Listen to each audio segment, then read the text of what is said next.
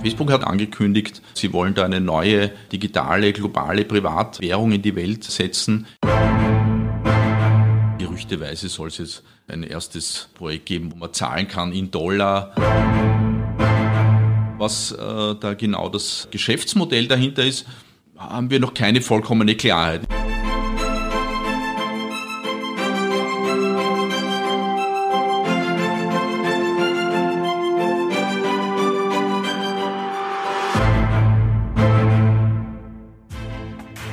Aus Libra wird jetzt Diem. Warum ist Facebooks Diem aber was anderes als Bitcoin? Willkommen zu Die Nationalbank, der Podcast. Mein Name ist Carmen Sohm und ich spreche heute noch einmal mit Beat Weber. Er ist unser Experte in der Nationalbank für Kryptoassets und digitales Geld.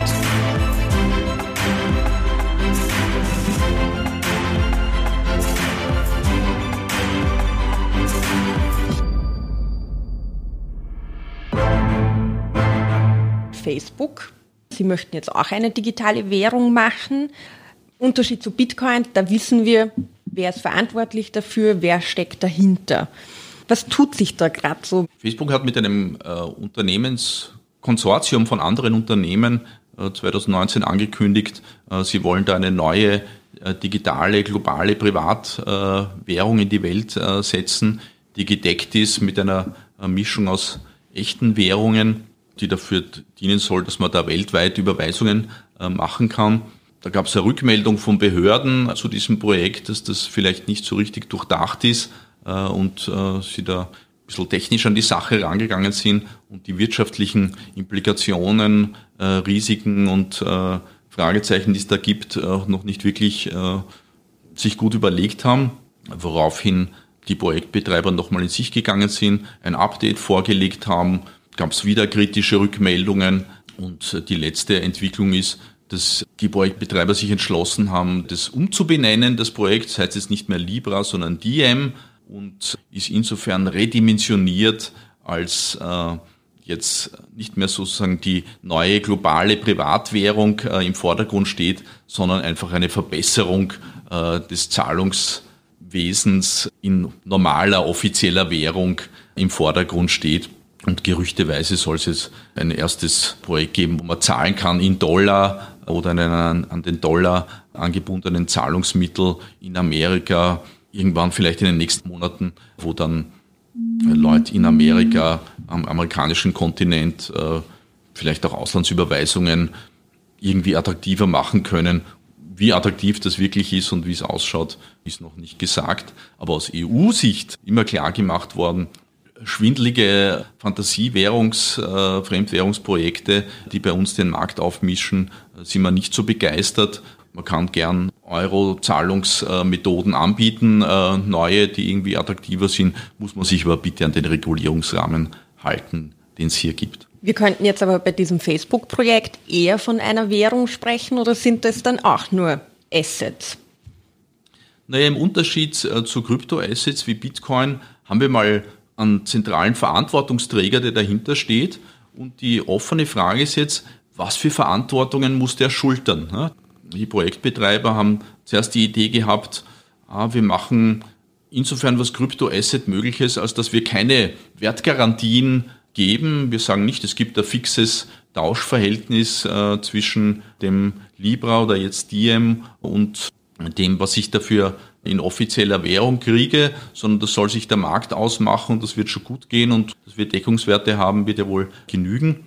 Und äh, da ist jetzt ein bisschen noch die Frage, ob sie da nicht regulierungsseitig äh, gedrängt werden müsste, da nachzulegen. Nicht? Der erste Schritt ist jetzt, dass sie sagen, okay, nein, wir werden jetzt nicht eine Mischung offizieller Währung als Deckungswert heranziehen, um eine völlig neue Privatwährung auf den Markt zu bringen oder das nicht in den Vordergrund stellen, sondern wir werden eher in jedem Währungsraum eine eigene Version von Diem an den Start bringen, die eng an die offizielle Währung zumindest angebunden ist, um es wirklich nützlich zu machen, auch für die Leute.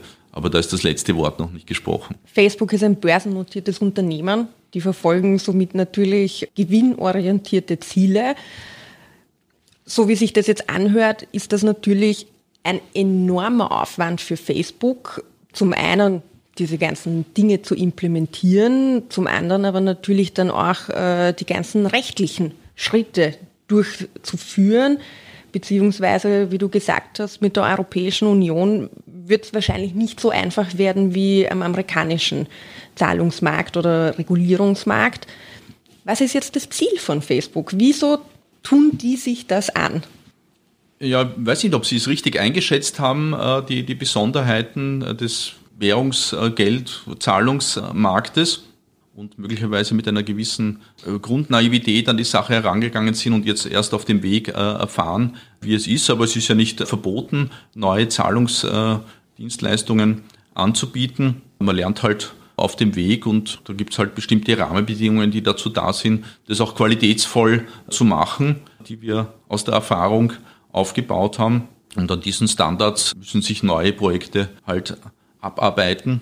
Für die Frage, was äh, da genau das Geschäftsmodell dahinter ist, haben wir noch keine vollkommene Klarheit. Nicht? Man kann sich vorstellen, dass Facebook Geschäftsmodelle, die ja bisher auf der Nutzung von Daten der Kundschaft und Auswertung der Daten von Kundschaft stark äh, basieren, um deren äh, Verhalten zu beobachten und daraus äh, Informationen für Werbekundschaft zu gewinnen.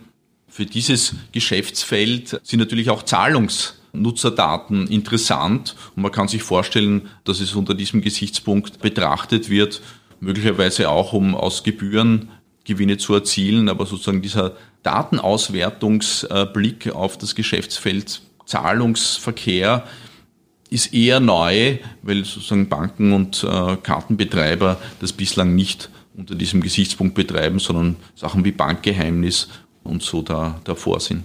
Frage zum Thema sozialer Aspekt. Wir wissen natürlich, es gibt viele Menschen, die keinen direkten Zugang zu einem Bankkonto haben und somit natürlich von vielen Dingen des Lebens ausgeschlossen sind.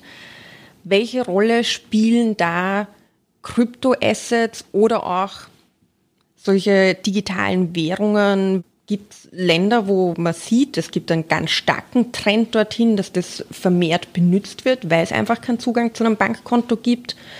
Die können sich ja nicht darauf verlassen, wenn sie dieses Asset von A nach B schicken, dass es am Ende noch so viel wert ist. Wenn ich die Wahl habe, äh nehme ich nicht äh, ein, ein Zahlungsmittel, das, das starken Wertschwankungen ausgesetzt ist. Und in den Regionen in der Welt, wo die Bankeninfrastruktur unterentwickelt ist, gibt es in der Regel auch einen Wettbewerb drum, neue Angebote zu legen. Man sieht es in Staaten, wo Mobilfunkbetreiber Zahlungsdienste in offizieller Währung betreiben, weil mehr Leute haben ein Mobiltelefon als äh, Bankkonten oder äh, sonstige Fintechs und äh, private Zahlungsdienste, die auch grenzüberschreitende Überweisungen äh, anbieten. Also da tut sich sehr viel und da ist äh, Bitcoin in der Regel der Fälle nicht die einzige Möglichkeit, Zahlungen durchzuführen.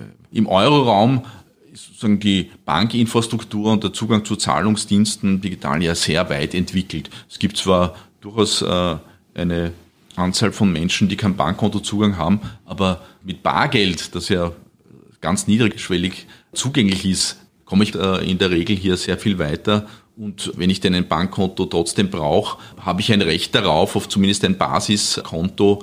Also da brauche ich äh, das Rad nicht neu erfinden.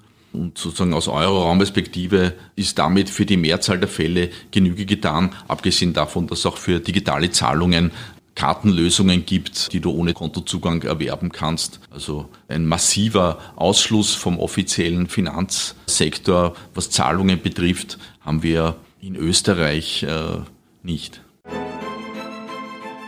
Das war die Nationalbank, der Podcast zu Facebooks Plan, ein digitales Geld auf den Markt zu bringen. Sie haben unsere Folge zum Thema Kryptoasset verpasst? Kein Problem, Sie finden diese auf allen gängigen Plattformen. Folgen Sie uns auch auf Twitter und Instagram. Bis bald.